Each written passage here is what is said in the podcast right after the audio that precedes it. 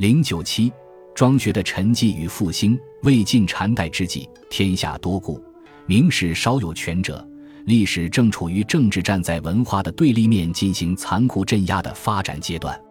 于是，以阮籍、嵇康为代表的庄学兴起，作为一面时代的镜子，反映了当时现实世界的分裂和价值理想的失落，也反映了当时知识分子心态的变化。阮籍二人的庄学思想，其特征是越明教而任自然。这种庄学思想其实只是继承了庄子精神的一个侧面，即反叛世俗的礼法而认同于天，追求一种基于人而谋于天的超越现实的精神自由。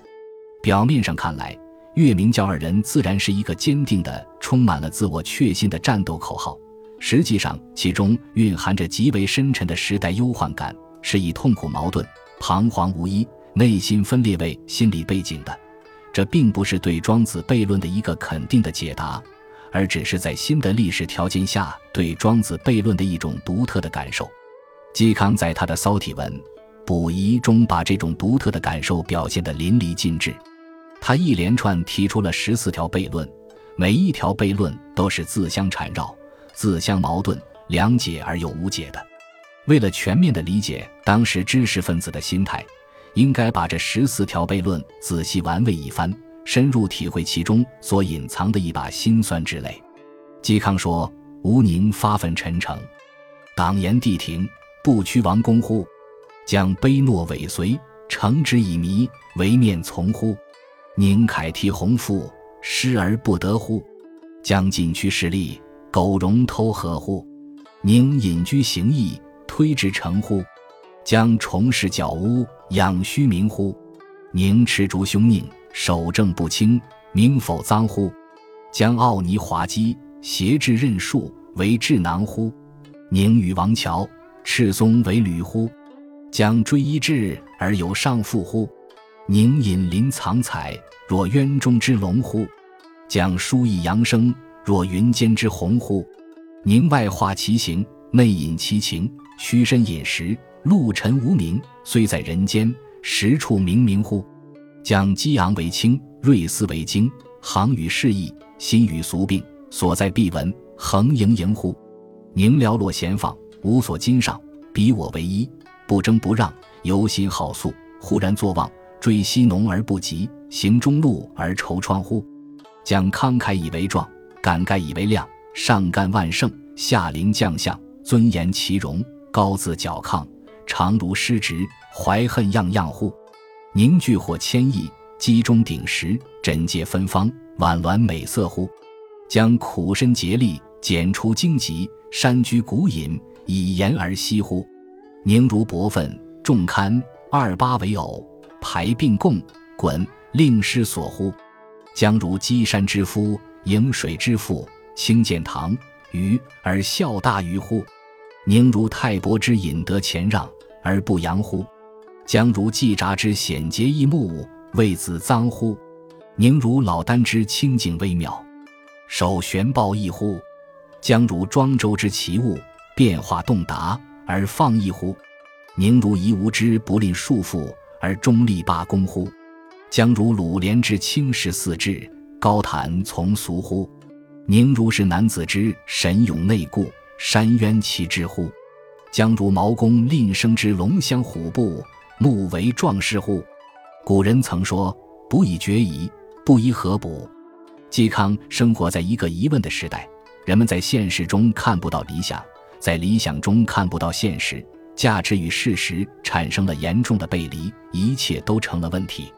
但是，嵇康所提出的这些疑问都无法通过占卜来解决，也无法通过辨明析理的逻辑思考来解决。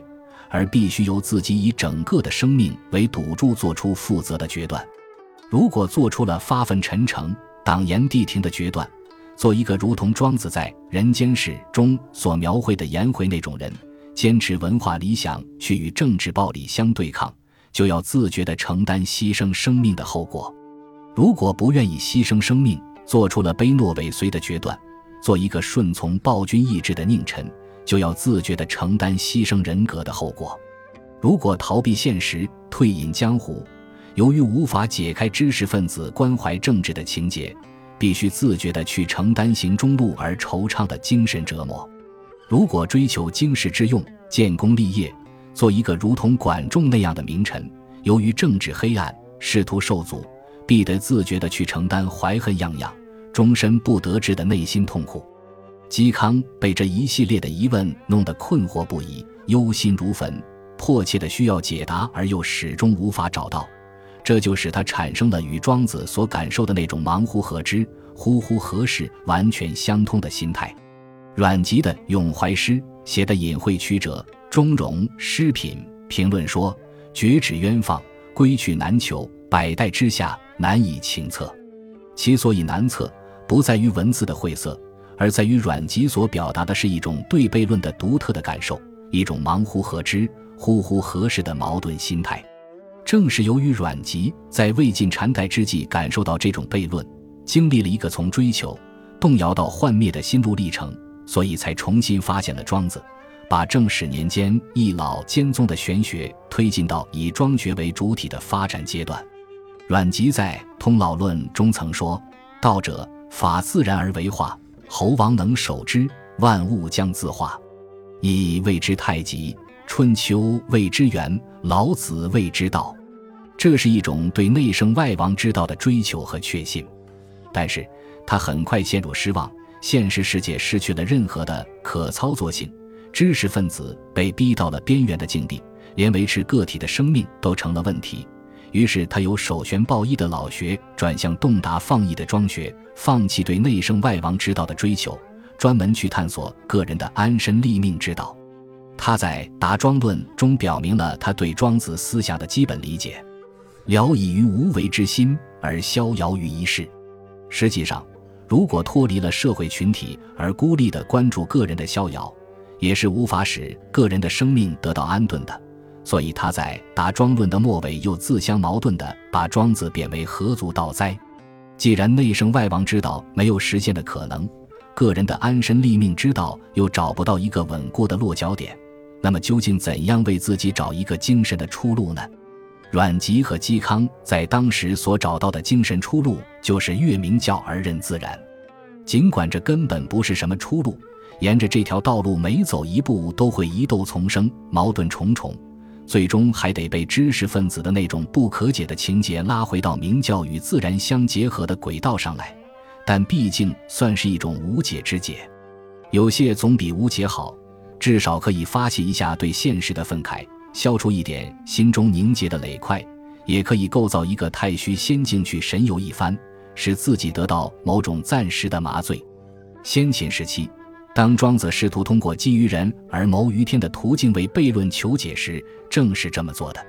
星移斗转，经过了将近四百年的漫长岁月，阮嵇二人才根据自己对现实历史的独特感受，重新发现了庄子，继承了庄子精神的一个侧面。成了庄子的半个知己，但是庄子精神还有另一个侧面，这是直到元康年间才由郭象继承的。